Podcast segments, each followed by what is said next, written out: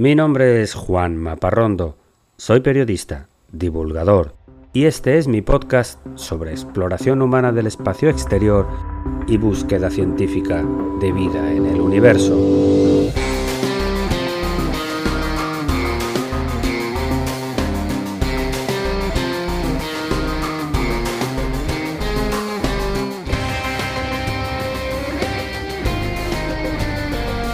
Bienvenidos a El sueño de Laika.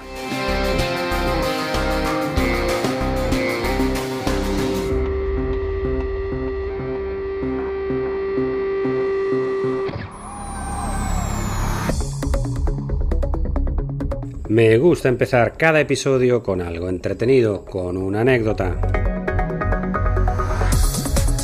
Y te cuento que el estado de la Florida, en el sur de los Estados Unidos, es conocido por sus playas kilométricas de arena color crema frente al Océano Atlántico. El Centro Espacial Kennedy, en Cabo Cañaveral, es una larga isla propiedad de la NASA, donde también hay espléndidas playas. Pues en una de estas playas, a mitad de camino entre las plataformas de lanzamiento 40 y 41, que hoy utilizan los cohetes más pequeños de SpaceX, hay una única casa, una edificación pequeña de madera de dos pisos fue comprada en 1963 a apenas 50 metros de la orilla, en una playa totalmente solitaria, y que es conocida entre los astronautas como la Casa de la Playa. Durante el programa Apolo era un lugar de reunión de las familias de tripulantes pocos días antes de salir al espacio, y han sido míticas algunas fiestas celebradas en este lugar.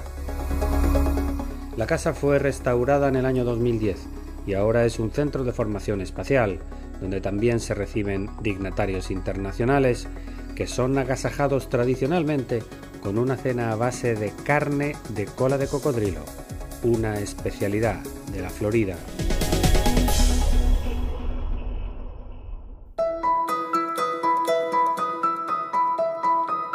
Tiempo ahora para hablar de cultura espacial. Si te apasionan los temas espaciales y me imagino que sí, porque estás escuchando este podcast, y te gusta la fotografía, te voy a recomendar un sitio de internet muy interesante y muy seguro. Se trata de la Fototeca o Archivo Fotográfico de la Agencia Espacial Francesa, el CNES, que tiene su sede en Toulouse, en el sur de Francia, y que tiene una enorme historia, pues es la tercera agencia espacial más vieja, después de la rusa Roscosmos y la propia NASA. El archivo fotográfico es muy extenso, con 10.000 fotos seleccionadas por temas que son libres de uso citando la fuente y son muy buenas para uso educativo, presentaciones escolares, trabajos de investigación o incluso como fondos de pantalla. A mí me gustan especialmente las de la Estación Espacial Internacional y las de astronautas. El sitio web está en francés, aunque puedes cambiar el lenguaje de pantalla en inglés. Es una página de internet muy recomendable. Publican una imagen por satélite de altísima calidad cada semana. Por supuesto se puede seguir en redes sociales y también tienen una sección de vídeo, como este, de exploración de Marte y de envío de seres humanos al planeta rojo.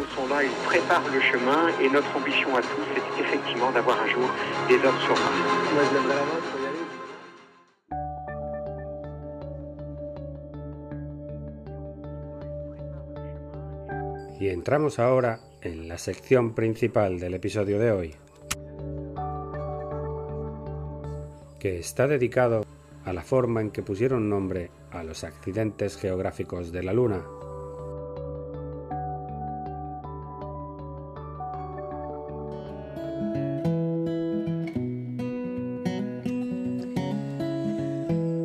En el universo paralelo de la fabricación de cerveza, casi tan interesante como la exploración espacial, hay un tipo de cerveza holandesa llamada Hoppel, de color rubio y mucho cuerpo, inventada en el distrito de Haarlem, al oeste de Ámsterdam. Este tipo de cerveza era la especialidad de una familia de migrantes luteranos alemanes, maestros cerveceros, que vivían en la ciudad costera de Gdansk, en Polonia, hace 400 años. El maestro cervecero era el padre, Abraham Hauelke. Su hijo Johannes también aprendió el oficio con habilidad, pero su pasión era la observación astronómica. Y tenía todo lo necesario para hacerlo. disfrutaba de una buena posición económica para dedicarse a su pasión, gozaba de una excelente vista, dibujaba de forma admirable, sabía tallar la madera, pulir el cristal y tratar los metales, y era un buen grabador en placas de cobre. Este astrónomo ha pasado a la historia con el nombre latinizado de su apellido alemán, Johannes Evelius, el astrónomo que empezó a ponerle nombre a los accidentes de la Luna. Evelius tuvo la suerte además de nacer en Europa al mismo tiempo que se popularizó el uso del telescopio a principios del siglo XVII, el invento más importante de la historia de la astronomía en casi dos mil años, que permitió ver de cerca y en detalle, por primera vez, los astros de la noche. Curiosamente, Evelius no confiaba mucho en los telescopios al principio. Los grandes astrónomos de las generaciones anteriores como Tycho Brahe o Copérnico nunca tuvieron uno y consiguieron avances astronómicos muy notables. Para un hombre con una destreza manual de artesano, le bastaba con fabricar sextantes y octantes de gran precisión, completados con placas perforadas que ayudaban a con la alineación de las estrellas pero cuando al final se convenció y se puso a construir telescopios, se convirtió en un líder.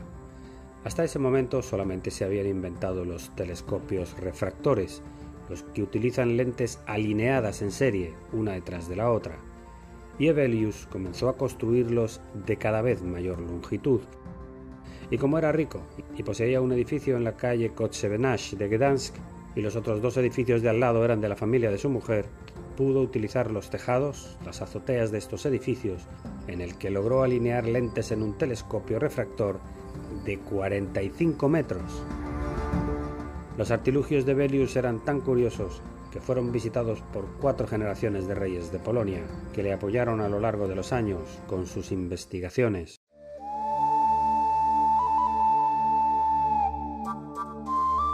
Así que, con inmensa paciencia, Evelius fue dibujando lo que veía, en planchas de cobre, utilizando la técnica del agua fuerte.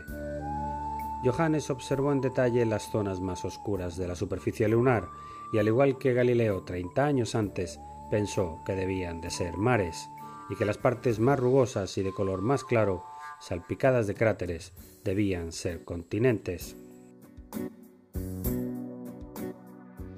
Y pronto llegó el momento de identificar estos lugares para no confundirlos unos con otros, y en ese momento comenzó el tormento del astrónomo. ¿Qué nombre poner a esos mares, a esos continentes, a esos cráteres? Evelius sabía que era de los primeros, y no el primero, en plantearse ese dilema, pero era un hombre de poder y decisión. De hecho, llegó a ser alcalde de Gdansk y aceptó el reto. Hubo quien le propuso asignar nombres de profetas y personajes de la Biblia, y otros le dijeron que pusiera nombres de filósofos importantes. Afortunadamente pronto descartó los nombres ligados a la religión, porque no tenían relación ninguna con la luna. Tampoco le gustó la idea de colocar nombres de científicos o de filósofos, porque sabía que iba a recibir muchas presiones de personas vivas de gran fama o mucho dinero, Evelius sin duda era un hombre sensato, así que para los mares se decidió seguir con el ejemplo de Magallanes en dar la primera vuelta al mundo, que bautizó el océano más grande de la Tierra con el nombre de Pacífico, es decir, un estado de ánimo.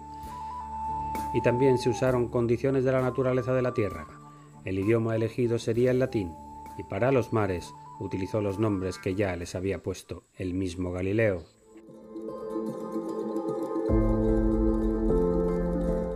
Los mares de la Luna, por tanto, llevan nombres como Mare Serenitatis, Mar de la Serenidad, Mare Crisium, Mar de las Crisis, Mare Frigoris, Mar del Frío, Mare Imbrium, Mar de las Lluvias, o Mare Tranquilitatis, el Mar de la Tranquilidad, sin duda el más conocido por ser el lugar del aterrizaje del Apolo 11 en 1969. Por eso la famosa frase de aquí base tranquilidad, el águila ha aterrizado. Para las montañas y cordilleras, Evelius se decantó por nombres de cadenas montañosas de la Tierra, conocidas por todos. Desde entonces, en la Luna contamos con montes como los Pirineos, los Apeninos, el Cáucaso o el Atlas. Todos estos nombres fueron publicados en un libro en 1647 bajo el título de Selenografía, destacando lo observado a través de 56 capítulos. Después de la publicación de su libro, Evelius se dedicó a otras investigaciones astronómicas y dejó un poco a un lado la Luna. Llegó incluso a descubrir dos cometas. Pero en 1651, apenas cuatro años después, un astrónomo italiano, sacerdote jesuita llamado Giambattista Riccioli, destrozó los criterios de selección de nombres de Hevelius y comenzó a identificar cráteres de la Luna con nombres de científicos, algunos de ellos vivos en aquel momento. En la Luna hay muchos cráteres y por eso concentran el 95% de los nombres otorgados en nuestro satélite, Riccioli, que como te digo era jesuita, puso nombres de otros dos científicos de la Compañía de Jesús a otros tantos cráteres en la Luna, el cráter Maximilian Hell y el cráter Christopher Clavius. También utilizó los nombres de científicos de la antigüedad como Aristarco o Ptolomeo, o incluso el cráter Alfonsus, dedicado al rey Alfonso X el Sabio, pero luego siguió con Kepler, Copérnico y Tycho Brahe. Riccioli no se olvidó de colocar un cráter a su nombre, y también otro cercano para Grimaldi, el ilustrador de su libro. La gran mayoría de estos nombres lunares se siguen utilizando hoy en día. Regresando a la vida de nuestro amigo cervecero en Polonia, Johannes Evelius siguió con su vida y su afición por la astronomía. En 1662 murió su primera esposa y poco después se volvió a casar con una jovencita de 16 primaveras, 35 años más joven que él, que era hija de un comerciante holandés, Elizabeth Kopman, que desde niña era una apasionada de la astronomía. Elizabeth es considerada una de las astrónomas pioneras de la Edad Moderna.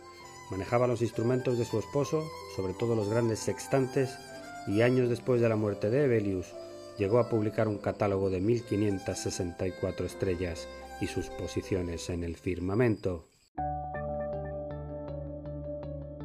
Curiosamente, aunque estando en vida no estaba de acuerdo, en la Luna hay un cráter con su nombre, el cráter Evelius, situado al oeste del Océanos Procellarum, el océano de las tormentas.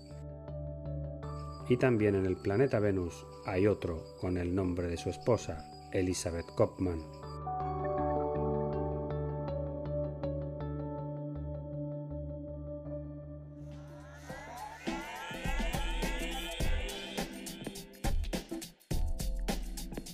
Y no quiero cerrar este episodio sin lanzarte el desafío de la semana. Los muchachos que buscan extraterrestres de la iniciativa SETI acaban de lanzar un mensaje desde Marte hacia la Tierra. Para simular lo que pasaría si se detectara un mensaje de los alienígenas. Y han llamado a los aficionados internacionales para que se conecten con ellos y ayuden a descifrar el mensaje. ¿Te atreves a participar en esta simulación? Vete a la página de internet del programa SETI y busca el proyecto Una señal del espacio. Y hasta aquí el episodio de hoy de El sueño de Laika. Espero que te haya gustado. Escríbeme a laika.podcast.gmail.com y sígueme en mi cuenta de Instagram, laika.podcast.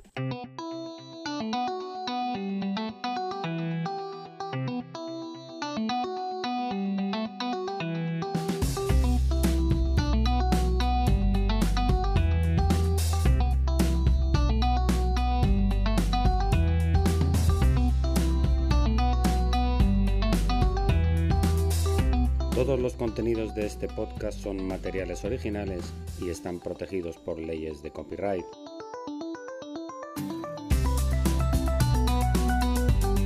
Todas las músicas y sintonías han sido compradas a sus autores o son de reproducción libre.